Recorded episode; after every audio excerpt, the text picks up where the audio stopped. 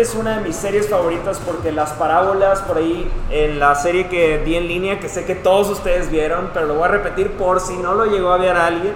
Pero eh, yo hablaba que la Biblia nos habla que, que, muchas veces Jesús le habló en parábolas a la gente eh, intentando responder a esto de tienen ojos pero no ven y oídos pero no escuchan, hablando de los religiosos, de los fariseos porque ellos estaban tan deseosos de estar siempre leyendo su Biblia y, de estar refutando a Jesús, que muchas veces se perdían eh, de la esencia de lo que Jesús quería hacer, de lo que quería hablar.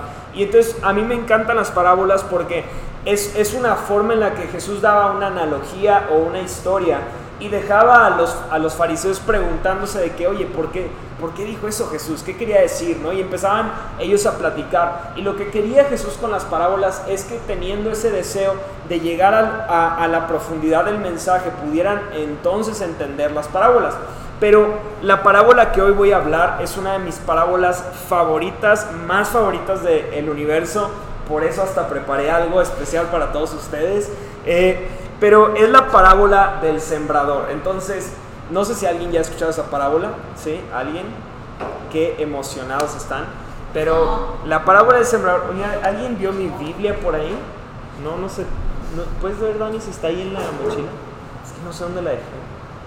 No, ¿verdad? No sé. No, este, este es mi... Parece Biblia, pero es, es mi letra, no es la palabra. No, este, Puedes ver ahora si no está por ahí en alguna mesa, es que ahorita la bajé, pero no sé dónde la puse. Pero bueno, la parábola del sembrador es, es una parábola que tiene la historia de, de, la parábola y también tiene la explicación. Entonces, no todas las parábolas tienen estas, estas dos cosas. O sea, en algunas podemos ver nada más la historia, pero no vemos si esa merece. No vemos la, la explicación de la parábola. Thank yous. Eh, y en esta parábola específicamente vemos la parábola que da Jesús y también vemos la explicación. Entonces me gustaría leerla ahí en Mateo 13, del 1 al 9. Los animo a todos a traer su Biblia o digital si la quieren, si son más modernos.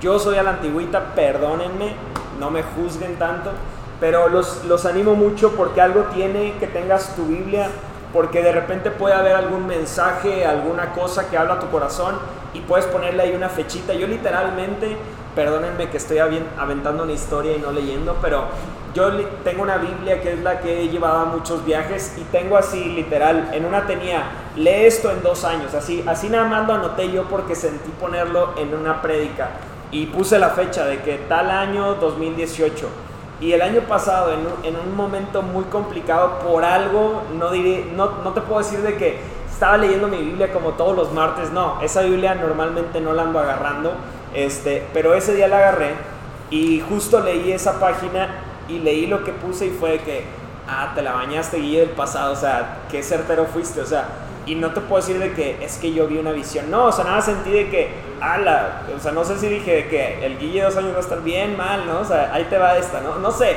pero creo que eso pasa cuando tienes tu Biblia física, entonces te animo, si quieres, si no, síguelo haciendo digital, no tengo ningún problema, no me vean feo. Vamos a Mateo 13. Dice, más tarde, ese mismo día, Jesús salió de la casa, se sentó junto al lago, pronto se reunió una gran multitud alrededor de él, así que entró a una barca, se sentó allí y enseñó mientras la gente estaba de pie en la orilla. Contó muchas historias en forma de parábola como la siguiente. Escuchen, un agricultor salió a sembrar, a medida que esparcía las semillas por el campo, algunas cayeron sobre el camino, y los pájaros vinieron y se las comieron. Otros cayeron en tierra poco profunda, con roca debajo de ella. Las semillas germinaron con rapidez porque la tierra era poco profunda, pero pronto las plantas se marchitaron bajo el calor del sol y como no tenían raíces profundas, murieron. Otras semillas cayeron entre espinos, los cuales crecieron y ahogaron los brotes, pero otras semillas cayeron en tierra fértil y produjeron una cosecha que fue 30, 60 y hasta 100 veces más numerosa de lo que se había sembrado. Todo el que tenga oídos para oír, escuche y entienda. Entonces me encanta el final que dice que escuche y entiendan. Entonces, aquí es muy interesante ver que dice que venía la gente buscando a Jesús. Entonces, cuando las personas vienen buscando a Jesús, creo que lo primero que piensas es, ok, vienen porque quieren escuchar a Jesús. Sin embargo, una vez que Jesús lanza esta parábola, les dice, escuchen. No, no fue como un, ¿qué onda? ¿Les gustó? No, fue de que los que tengan oídos, escuchen.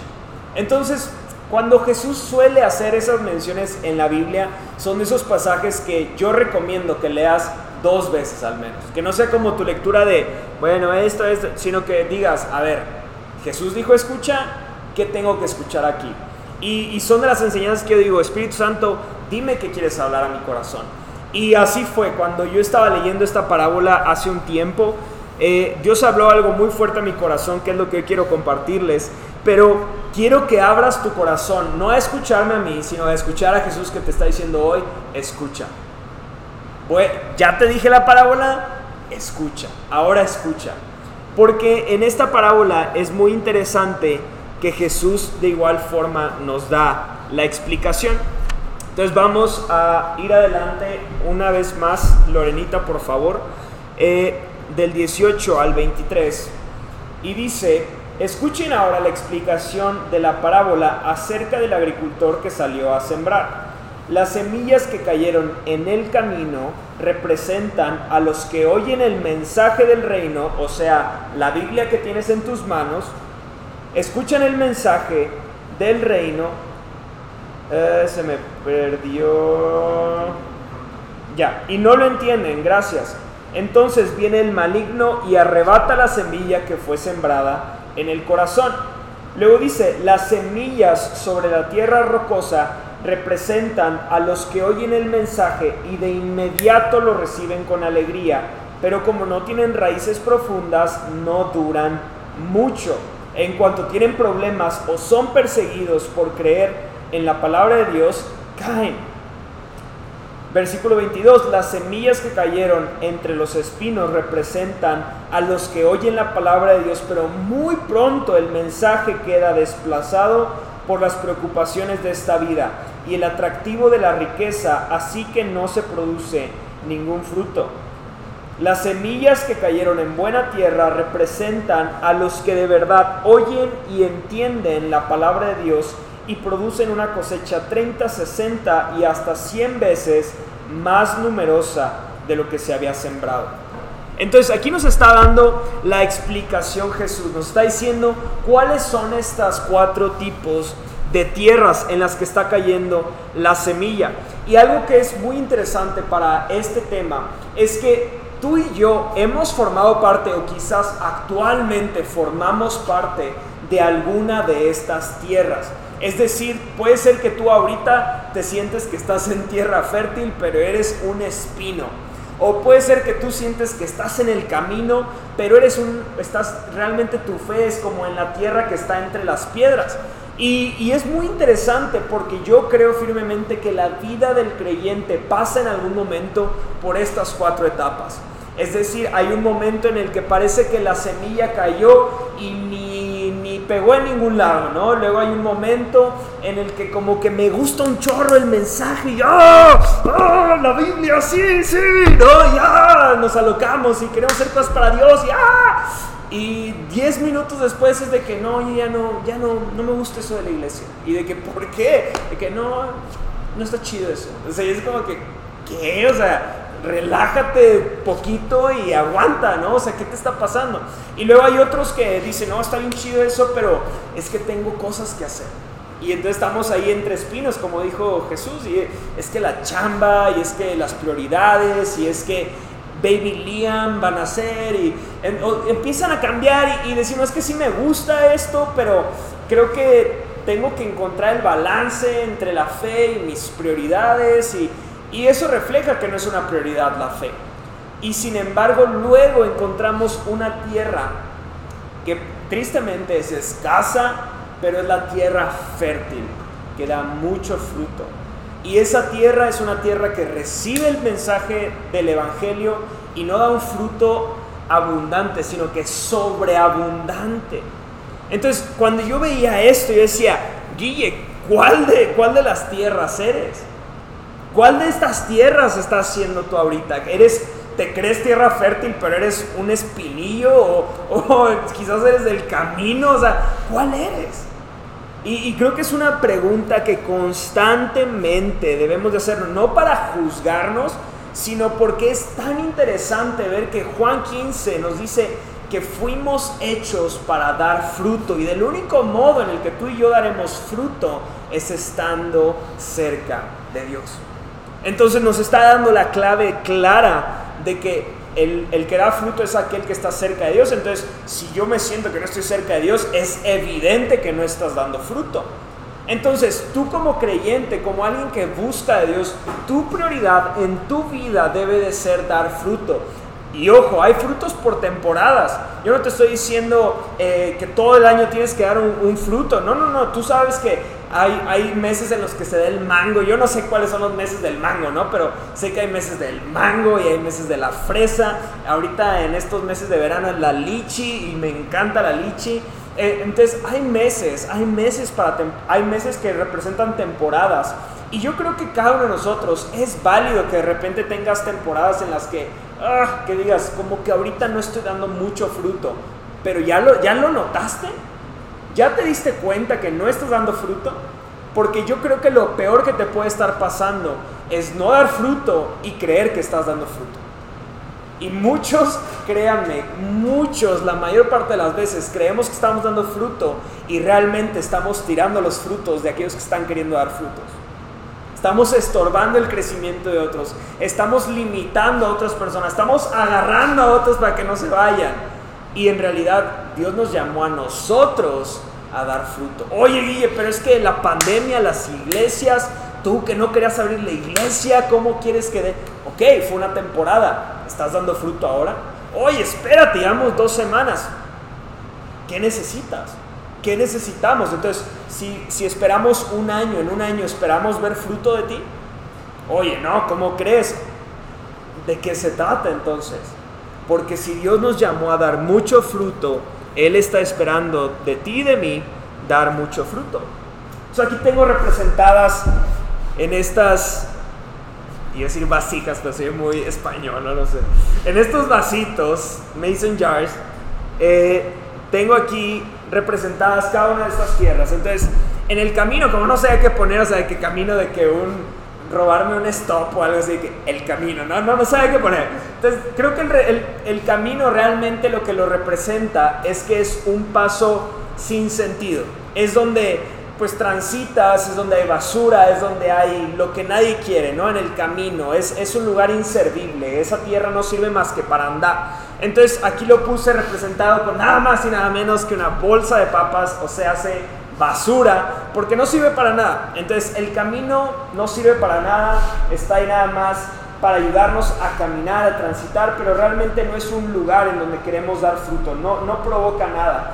Luego aquí están las piedras, aquí está representado la, la tierra que está entre piedras, luego aquí está entre espinos, que ahí tiene espinitas pero no se alcanzan a ver, pero entre espinos.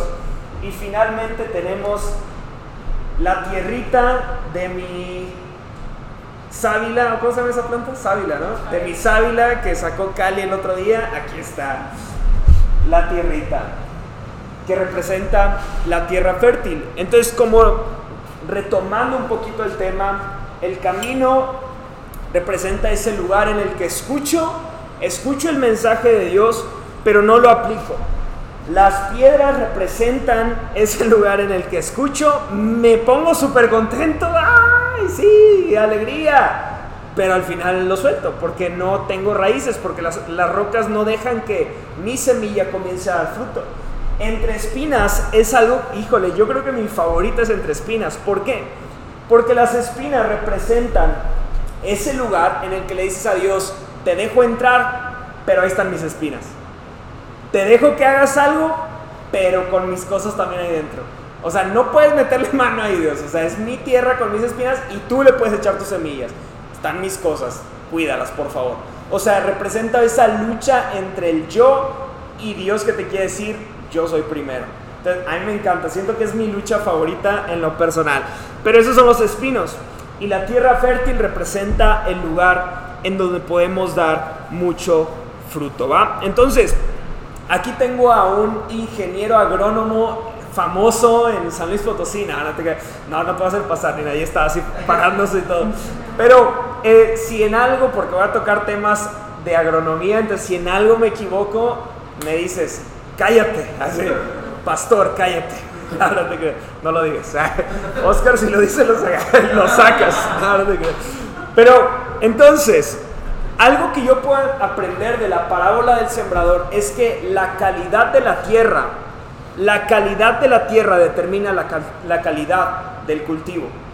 La calidad de la tierra determina la calidad del fruto. Y, y yo estaba haciendo mi investigación eh, no le quería hacer spoiler a, a Juanma para que no, no, supiera de qué iba a hablar.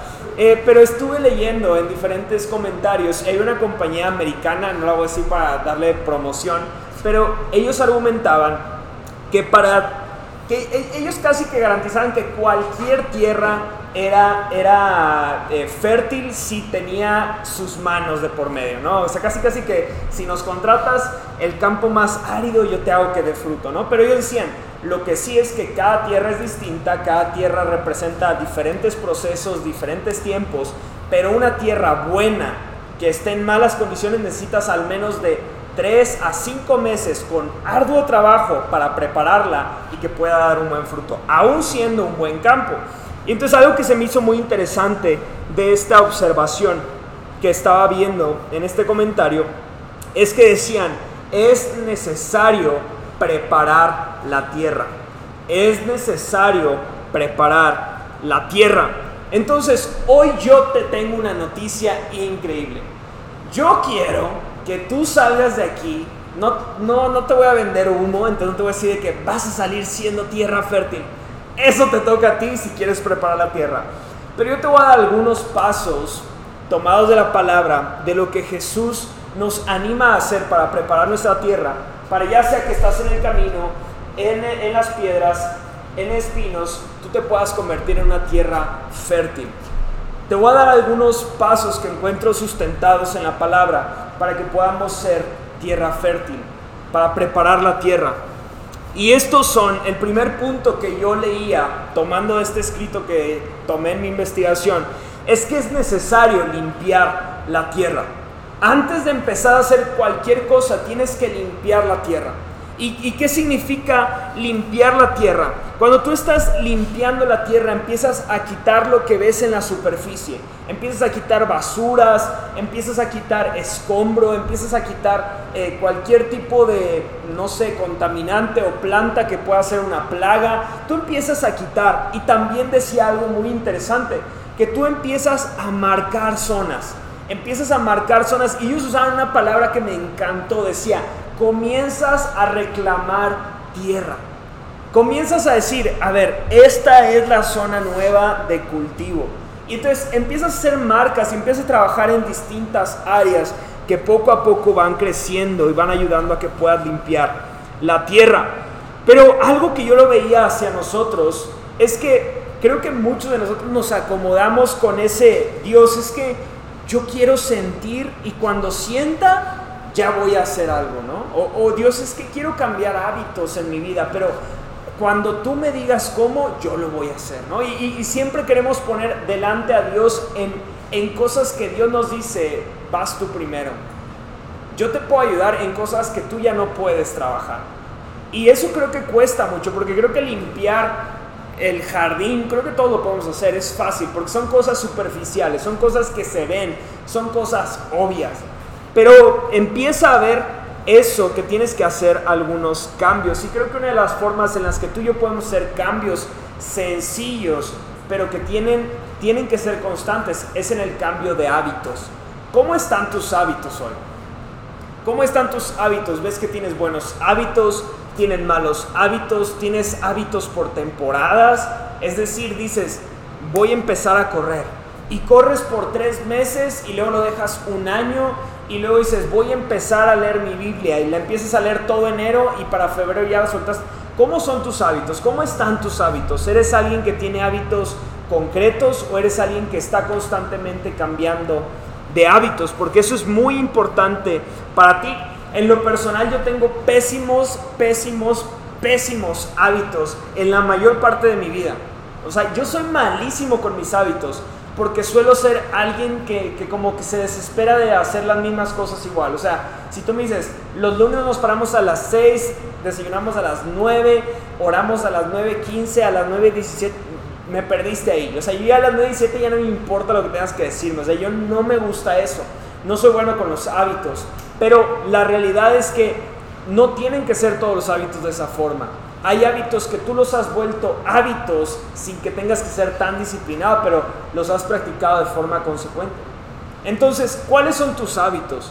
¿Qué hábitos estás practicando actualmente que pudieras empezar a cambiar? Porque puedes tener hábitos de inseguridad. Es decir, cada que tienes una situación de cierto tipo, actúas con inseguridad y tienes mecanismos de defensa. Y ya tienes hábitos para defenderte de lo que las personas puedan decir de ti o contra ti. Y esos hábitos en lugar de hacerte más acercarte a Jesús o acercarte a lo que Él quiere para ti o esta tierra fértil, en realidad te está alejando de eso. Y no sé tú, pero creo que es muy fácil identificar los hábitos malos de los demás, pero somos los últimos en darnos cuenta de los malos hábitos que tenemos nosotros. Entonces, creo que aquí de los que estamos presentes, Oscar y Leslie son los que tienen más facilidad de, y, bueno, y, Lore y Orla, que son los casados, de identificar malos hábitos, porque Leslie le puede decir con todo el amor a Oscar, qué malos hábitos tienes, gordito. Así como que, ay, te quiero tanto, pero están horribles tus hábitos, ¿no? Y igual Orla con Lore y dice, o sea, somos tan, tan, tan buenos para ver los errores del otro que creo que en el matrimonio es, es algo padrísimo, porque es, es, aprender a perdonar, es aprender a cómo decirlo, es aprender a ayudar a cambiar a la persona. Pero los que estamos solteros, estás en un momento idóneo de comprar un espejo, ponerlo delante de ti y comenzar a ver los hábitos que a Dios no le agrada que tú tienes, que incluso ya te los ha hecho ver, pero no los has querido ver. Cada una de las etapas trae algunos retos y creo que los solteros tienen algunos retos, los casados tienen algunos retos, pero es necesario que pongamos atención a nuestros hábitos. Y una vez una persona me decía, cuando yo decía esto de hábitos y que yo les mencionaba de reclamar la tierra y, de, de hacer estas marcas en el piso para marcar dónde estoy trabajando, eso yo lo llevaba a mi vida también. Decía, ok, ahorita voy a trabajar en hábitos alimenticios. Porque yo les mencionaba que yo cuando caí en, un tipo de depresión después del fallecimiento de, mi mamá, yo, aumenté 19 kilos, llegué a 97 kilos. Entonces yo de, ser alguien que yo me creía medio flaco, de repente ya todas mis camisas estaban así, ¿no? Que el, el, el, agujerito aquí en todas partes, ¿no? O sea, ya no me cabía ni una sola camisa, ¿no? Y, yo me di cuenta después de una foto que dije, órale, o sea, estoy bien gordo, o sea, dejar de comer, o sea, como que no más donas, muchachito, o sea, y dejé de comer y dije, pues hacer ejercicio, ni modo. Pero yo dije, ok, quizás ahorita no puedo hacer muchas cosas, pero puedo cambiar mis hábitos alimenticios. Y luego una vez que me casé me di cuenta que tenía que cambiar algunos hábitos de orden. Yo soy malísimo con el orden y Cori es súper ordenada. Entonces tuve que cambiar algunas cosas en cuanto al orden. Y así constantemente tenemos que marcar esas líneas. Pero yo les decía, ¿cómo estás marcando esa línea en relación a tu fe? Y es ahí donde esta persona me preguntaba, pero es que marcar líneas se oye muy religioso. Se oye así como de que yo ya no voy al antro porque soy cristiano, ¿no? Y, y todas estas cosas. Y me decían, es que soy muy religioso. Como que hablé como, así como, no me acuerdo qué personaje de, de novela, pero bueno. Eh, pero me decían, es que soy como religioso y no me gusta eso, ¿no? Y, y, yo les decía, es que no se trata de marcar de un día a otro líneas, que yo creo que incluso yo, yo recién conocido de Dios, yo marqué líneas muy tajantes en algunas cosas, que ahora yo no tengo líneas marcadas tan tajantes, y no porque ahora ya no me importen esas líneas, sino porque yo he aprendido a vivir sin líneas. Una vez que tú tienes hábitos sanos, no tienes que estar limitándote todo el tiempo a decir, ay, no, no, no, no puedo, no puedo, no puedo. No, no, no. Cuando ya es un hábito tuyo, ya no necesitas estar viendo la línea porque sabes dónde estás parado. Y entonces cuando se tratan de hábitos en relación a tu fe, y mi fe, creo que lo más importante es entender que lo que Dios quiere hacer en nuestra vida es cuidar nuestras raíces. Es decir, lo que Él está depositando en tu vida, que se esté conservando, que esté dando raíces, que esté comenzando a dar un fruto, que esté comenzando a crecer. Porque de no ser así, tú puedes estar en cualquiera de estas otras tierras. Y lo que Dios quiere es que tú y yo seamos tierra fértil para que nuestras raíces sean profundas y el fruto que estemos dando sea abundante. Entonces no se trata de marcar líneas que me separen de las personas, que me separen de lo que puedo hacer y no puedo hacer, sino de entender cómo puedo cuidar mis raíces. Si yo en una relación no estoy cuidando mis raíces, no vengas a preguntarle a Dios si le gusta tu relación. Tú sabes que no le gusta tu relación. ¿Por qué? Porque no está cuidando mis raíces. Si ciertas amistades no están cuidando tus raíces, no vengas a preguntarle a Dios, ¿qué amistades debo de dejar? Tú sabes qué amistades tienes que dejar.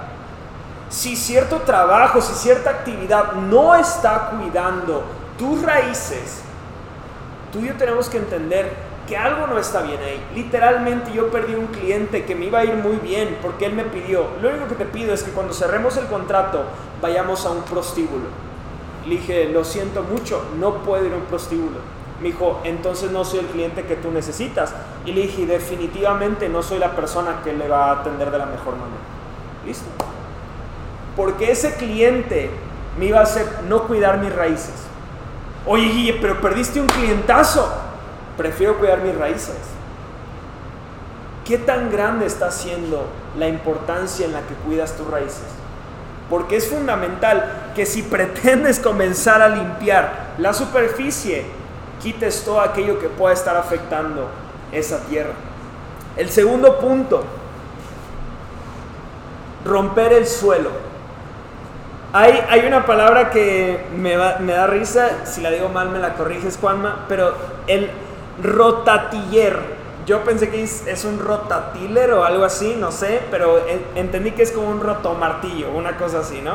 ¿Estoy en lo correcto? No me mates, Juan. No, tú dime que sí, miénteme, por favor. No, entendí que es algo para romper la tierra, ¿no? Algo así. No, no me mientas, ya me estás, estás siendo condescendiente conmigo. No, no si me equivoco me dices, pero Leí en este artículo que este, este martillo, una cosa así, sirve para romper el piso, ¿no? Pero con, con una, una fuerza eh, diferente a la de una persona, no es algo con motor o no sé cómo funciona. Pero es importante llegar a, a este segundo punto, de romper el suelo. Para preparar la tierra es necesario limpiar la tierra y en segundo lugar romper el suelo. ¿Y por qué es esto importante? Porque preparar la tierra va a definir tu trayectoria, la de tu familia y de las personas que te rodean. El segundo punto de romper el suelo igualmente es mi favorito porque es el, es el punto que duele.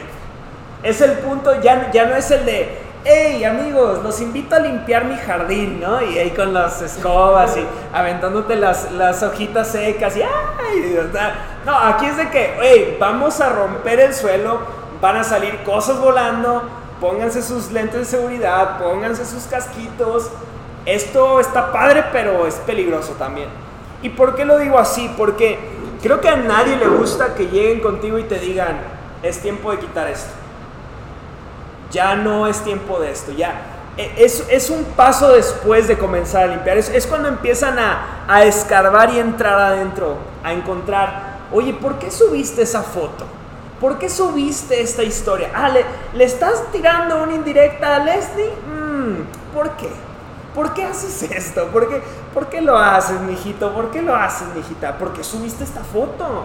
Porque, ¿A quién le quieres mostrar? ¿Por qué quieres mostrar? Oye, ¿por qué estás teniendo este tipo de conversaciones con estas personas? ¿Por qué? Y es, y es cuando Dios te empieza a cuestionar y te empieza a decir, a ver, vamos a entrar, vamos a encontrar qué está pasando aquí. Y el rotomartillo tiene una cualidad de que es tan fuerte el impacto que puede provocar dos cosas. Que lo que está mal en la tierra se vaya más profundo o que lo que está más fácil de sacar salga volando con mucha fuerza. Entonces, algo que yo puedo ver en esta parte de romper el suelo en nuestras vidas es que en este momento lo que está mal en mi vida, cuando yo pueda sentir algún, algún momento de pánico o de ataque hacia mi persona, muchas veces empezamos a atacar a otros. ¿Te ha pasado? ¿Te ha pasado que como que cuando, no sé, a mí, a mí me llegó a pasar con Cory, que de repente me hacía alguna pregunta que ya dolía y yo en lugar de responderle fácilmente, yo nada más, lo primero era como atacar de que, ¿qué te pasa? ¿Por qué me dices esto? ¿No? Y es como de que, wow, tranquilo, o sea, nada más te una pregunta de por qué hiciste esto, o sea, ¿por qué me atacas? Y es porque está ese proceso de o se mete más profundo o sale volando. Las cosas que tú estás cargando en tu vida, que son basura y que no están ayudando a tu tierra fértil, ¿quieres que se hundan más profundo o quieres que salgan? Porque aquí lo importante es entender que muchas veces al salir esas sobras buscarán atacar a las personas que están alrededor tuyo. Buscarán sacar y buscarán salir no limpias. Buscarán dejar marca de que estuvieron ahí. Y es ahí cuando yo he podido ver tantas y tantas veces estas relaciones en las que hay quizás una falta de perdón. Y entonces cuando hay esa falta de perdón al papá, a la mamá, al novio, a la novia, existen estos momentos en los que Dios te empieza a decir, es tiempo de perdonar, es tiempo de perdonar, es tiempo de perdonar. Y entonces como que en el enojo y no saber cómo hacer las cosas podemos dañar a otras personas por no querer perdonar a alguien. Y es aquí donde tú y yo tenemos que ser tan honestos y dejar que Dios haga su obra. No te digo Guille, no te digo Cory, no te digo alguien de ustedes que le tengas que venir a decir para ser libre. No, no, no. Dios mismo, si tú eres honesto en tu recámara, si tú vas a Él y le dices, Dios, yo ya sé, yo ya rompí el suelo, yo ya sé la mugre que está dentro de mí, quiero que la saques. Porque en esa mugre pueden haber adicciones, en esa mugre pueden haber temas no resueltos, en esa mugre puede haber falta de perdón, en esa mugre tantas y tantas y tantas cosas que pueden estar ahí escondidas que no te están ayudando a salir adelante. Oye, pero es que esto ya sonó muy fuerte. Ya, o sea, romper el suelo y abrirme, o sea, no sé si estoy preparado para ello. No sé si estoy listo para que Dios venga con su santidad a ver mi corazón tan mugroso.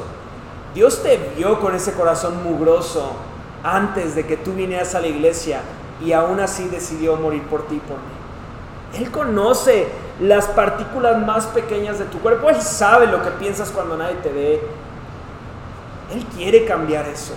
Y Él es el único que, que no viene con un rotomartillo a romper y ¡ah! Él viene con amor y te dice, ah, te dolió esta falta de perdón, vamos a sacarla. Vamos a tratarla. ¿Por qué? ¿Qué fue? ¿Qué pasó? Ah, estás teniendo orgullo en tu vida y estás subiendo cosas a redes sociales dando indirectas. Vamos a ver qué pasó. Vamos a resolverlo. Vamos. Ah, te sientes que nadie te quiere, que nadie te ama. Vamos a resolverlo. Pero es necesario decirle a Dios, yo no quiero con mi rotomartillo porque voy a lastimar a alguien. Quiero que tú vengas con amor a ver lo más profundo de mi corazón. Ahí está. Está abierto mi corazón. Empieza a sacarlo. No tengo ningún problema. El segundo punto para preparar mi tierra es romper el suelo. Y el tercero, en el que es experto mi amigo Juan Manuel, es agregar nutrientes en mi tierra. Agrega nutrientes en mi tierra. ¿Por qué? ¿Qué significa esto? Al agregar nutrientes, tú estás ayudando a algo que quizás está insano a convertirse sano. ¿Es un proceso? Sí, como todos los demás. Es limpiar la tierra, es, necesario comenzar a ver lo que hay en ese lugar, empezar a escarbar, empezar a buscar lo que pueda haber en ese lugar que haga daño. Pero luego es importante saber qué necesita esa tierra y comenzar a nutrirla. Quizás le faltan algunos nutrientes, quizás no le faltan algunos, pero es necesario empezar a buscar qué es lo que puede necesitar cada tierra. Yo pensaba, ¿Qué nutrientes puede necesitar mi tierra el día de hoy? Porque te quiero hablar de nutrientes que encontramos en la palabra de Dios. La Biblia nos habla que Jesús cada mañana iba en busca de su Padre, iba en búsqueda de Dios en oración. Él iba a tomar su tiempo con Dios todos los días. ¿Qué enseñanza me deja eso? que Jesús siendo Dios nunca dejó de orar. ¿Cuánto tiempo tú y yo pasamos en oración con nuestro Padre? Si Jesús siendo Dios en la tierra nunca dejó de orar, ¿por qué sería?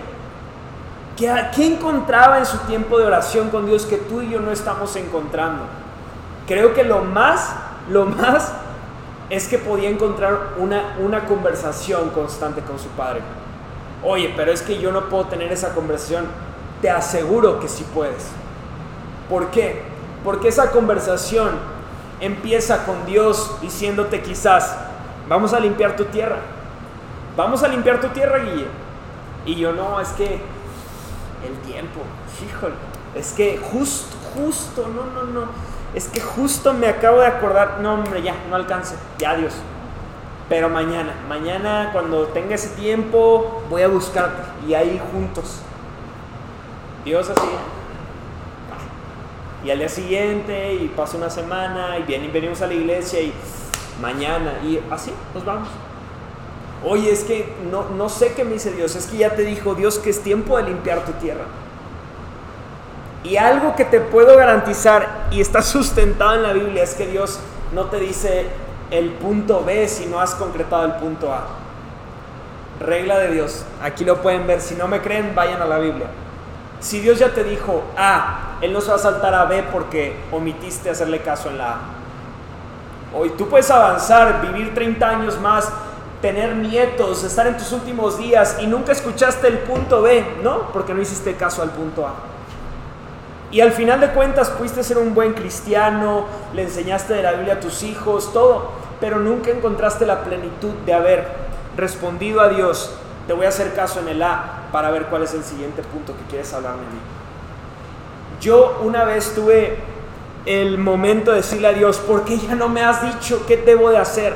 Y me recordó algo que me había dicho como un año y medio atrás. Y dije, órale, es por eso. Y fue justamente cuando empecé a dedicarme al punto A que después me dijo, este es el punto B. ¿Y sabes cuál es ese punto B? Regresar aquí a San Luis. Yo en ese momento le dije, Dios, San Luis, ¿qué está pasando? Y me dijo, A, tienes que dedicarte a. ¿Ya te dedicaste a? Mi hijo, dedíquese a. ¿Qué crees que está retardando Dios ¿O qué crees que tú estás perdiendo por no estar respondiendo a lo que Él está hablando a tu vida? ¿Crees que puede haber algo que Él ya te habló, que ya puso en tu corazón, pero que tú no estés escuchándolo? Yo creo que sí. Y no por condenarte, pero porque creo que a veces somos muy necios. Y Dios algo quiere hablar a tu vida. Pero eso es en la oración, ese nutriente es la oración. Quizás algunos necesitamos la alabanza, Quizás algunos necesitamos tomar un tiempo con Dios en el cual simplemente nos expresamos. Ahora que llevé a Cory para que fuera con sus padres a Estados Unidos, yo no sé por qué, pero el, el Waze, es que se oye como mal si lo digo rápido, el, el Waze este, me, mandó, me mandó por otra ruta y entonces de repente esa ruta, no sé por dónde es, pero es de muchas vueltas, es una montaña, ¿no? Y, tiene la mugre cualidad de esa ruta que siempre me pongo a llorar como niño, así de que... Y, siempre me imagino a los que van, van en sentido contrario de que, o sea, como que se van cambiando de que, ¿qué? O sea, como que, porque estoy berreando mal, o sea, de que, ¡ah! Así. Y, y esta vez no estaba enojado con Cory, no estábamos peleados, no, estaba yo contento, la dejé, estábamos felices, o sea, no, no había ningún problema, o sea, y, y solamente empecé a llorar y empecé a adorar a Dios. Quizás tú necesitas momentos de adoración con Dios, en los que quedes perplejo o perpleja de la maravilla de quien es Dios. Porque quizás Él se quiere mostrar en lo más pequeño o en lo más grande para que tú quedes asombrado o asombrada de quien Él es. Quizás necesitas tomar momentos de adoración. Quizás necesitas tener tiempos de comunidad como en este lugar o con ya en, sus casas cada uno de ustedes. Necesitas tomar tiempo con personas que practiquen tu fe para empezar a, compartir vivencias. No sé cuál es el nutriente que tú puedas necesitar más en este momento, pero te aseguro que ese nutriente puede marcar totalmente la diferencia en tu vida. Algo que yo en una ocasión me quejaba con Dios es que yo le decía, oye, pero es que no, yo quiero ser discipulado por alguien. Yo le decía, yo quiero ser discipulado por alguien. Y, Dios me decía, pues búscalo. Y yo, pero es que a quién busco. Y, y así estuve como por tres años. Y a la mitad de ese tiempo, Dios me puso en mi corazón, ¿por qué tú no disipulas a alguien?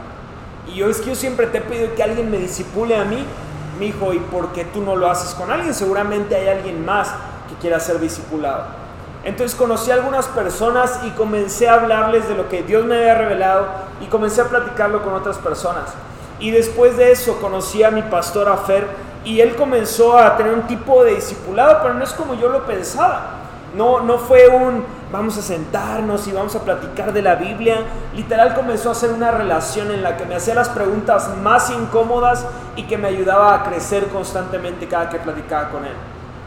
Y entonces comencé a darme cuenta que algo comenzó a cambiar en mí por esa relación.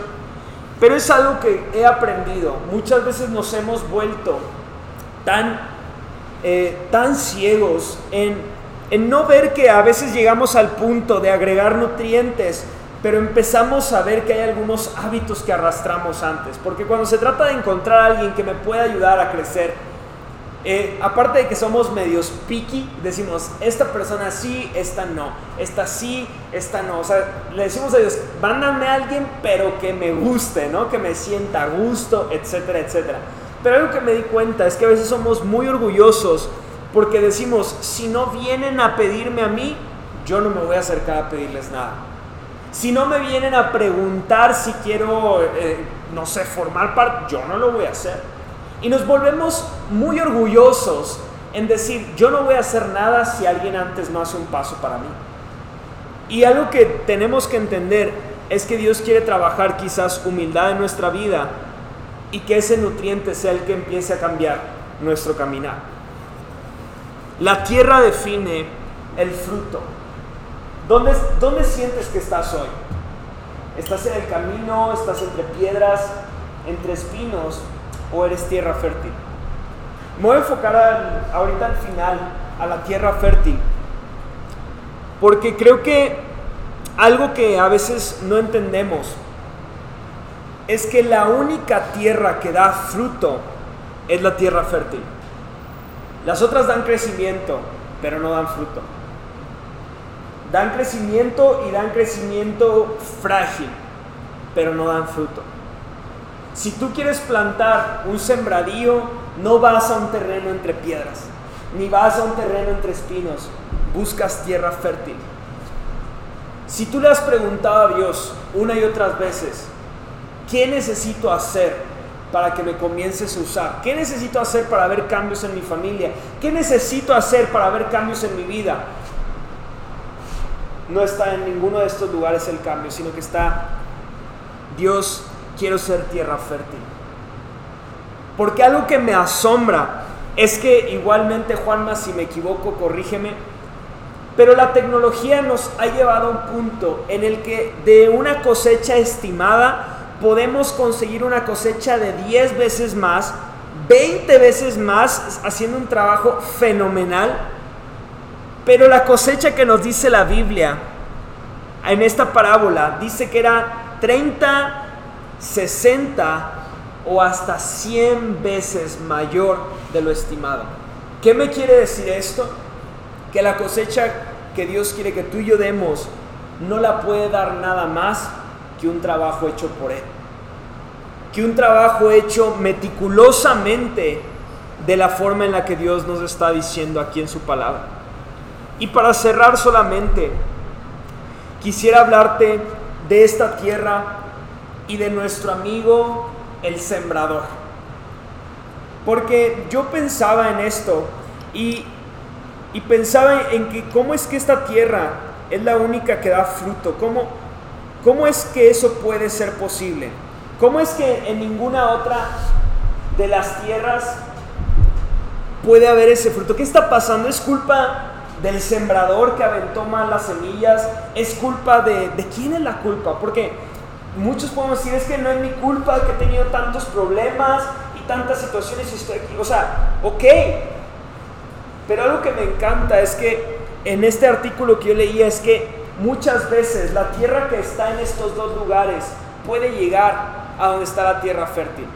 La lluvia puede llevarla y arrastrarla hasta el lugar donde finalmente puede encontrar fruto. Y es ahí donde yo pensaba y tuve una plática con un primo de Cory en la que me platicaba algo muy interesante acerca de esta parábola. Porque yo en alguna ocasión, quizás tú lo pensaste, quizás no, no eres tan malo como yo, pero yo decía, es que qué bruto el sembrador. O sea, ¿quién empieza a aventar semillas en el camino y luego se va a las, a las piedras y luego se va a los espinos y luego se va hasta donde está bien la tierra? O sea, creo que todos en el contexto mexicano podemos distinguir camino, piedras, espinos y tierra para plantar. O sea, como que no tiene ninguna lógica. Pero algo que me encanta es que esta parábola se escribió en el, en el contexto de Israel. Y la mayor parte de los plantíos en Israel se plantan en montes que son muy altos y muy verticales. Entonces literalmente el camino es el único lugar por el que pueden transitar para llegar y cultivar estos lugares. En este contexto, obviamente ahorita ha cambiado mucho. Pero, entonces, ¿qué quería decir esto? Que el sembrador venía y aventaba las semillas intentando llegar hasta la tierra fértil y es por eso que algunas caían en el camino, algunas caían entre piedras, algunas caían entre espinos y finalmente algunas otras caían en tierra fértil. Y algo que se me hizo tan interesante de esta historia es que Dios nunca tiene problemas con el sembrador. Dios nunca se enoja con el sembrador y dice, hey tú sembrador, ¿por qué aventaste las semillas en un lugar incorrecto? Es como que Jesús está bien con el sembrador. Ok, aventaste semillas, síguelo haciendo. Unas pegaron, otras no. ¿Pero por qué? Porque el sembrador está haciendo su trabajo de la forma mejor posible. Él está intentando hacer su trabajo de la mejor forma posible. Algunas semillas quizás caen en el camino, algunas en las espinas, pero algunas otras caen en tierra fértil. ¿Qué tiene eso para nosotros? Cuando tú y yo finalmente nos convertimos en tierra fértil, algo sucede muy chistoso en esta historia. Pero cuando tú y yo nos convertimos en tierra fértil, nos volvemos plantadores de semillas. Nos volvemos sembradores. Algo sucede en nosotros que decimos, órale, ya entendí lo que es ser tierra fértil. Necesito hacer que otros sean tierra fértil. Y algo sucede porque Dios pone en nuestras manos pocas semillas, muchas semillas. Algunos pueden decir, no hombre, yo tengo una semilla, yo creo, yo casi no sé nada de Dios. Él lo ha puesto en tus manos. Y Él dice, aviéntalo. Entonces de repente tú te despiertas un día y tienes una semillita y tienes que aventarla. ¿Qué estás haciendo con la semilla? ¿Qué estás haciendo con lo que Dios ha hecho en ti? ¿La estás aventando o te estás haciendo coleccionista de semillas en tu bolsa? Porque Dios nunca va a decirte, mmm, has aventado 30 semillas y todas cayeron entre piedras, puro emocional que brinca, brinca y se olvida de mí. No. ¿Por qué? Porque Dios sabe que a pesar de que tú la aventaste aquí, Él sabe que en algún momento tú fuiste una piedra. Él sabe que en algún momento tú eras alguien del camino. Y Dios es tan paciente y tan misericordioso que Él no tiene prisa de llevarnos hasta tierra fértil porque Él sabe que una vez que lleguemos ahí daremos mucho fruto. Hoy quiero invitarte a que seamos de aquellos que dan mucho fruto. No seas de aquellos que se emocionan solamente o que se dedican a, su trabajo solamente, sino a decir, Dios, ¿qué necesito hacer para ser tierra fértil? ¿Que tú me ves como tierra fértil o me ves como otra cosa? No guíe, no tu esposo, tu esposa, no mi pareja, no mi amigo, no mi mamá, no mi ¿Qué ves tú? ¿Soy ya tierra fértil? Y si soy tierra fértil, ¿por qué no tengo fruto? ¿Qué está pasando con mi tierra? ¿Por qué será que si, si vimos el domingo que los que son tierra fértil tienen un deseo de plantar semillas, ¿por qué yo no quiero plantar semillas? ¿por qué yo no quiero compartir lo que has hecho en mí? ¿Hay algo en mi interior que está mal? Y, yo quiero dedicar estos últimos minutos a eso. El único lugar en donde tú y yo daremos fruto es en la tierra fértil.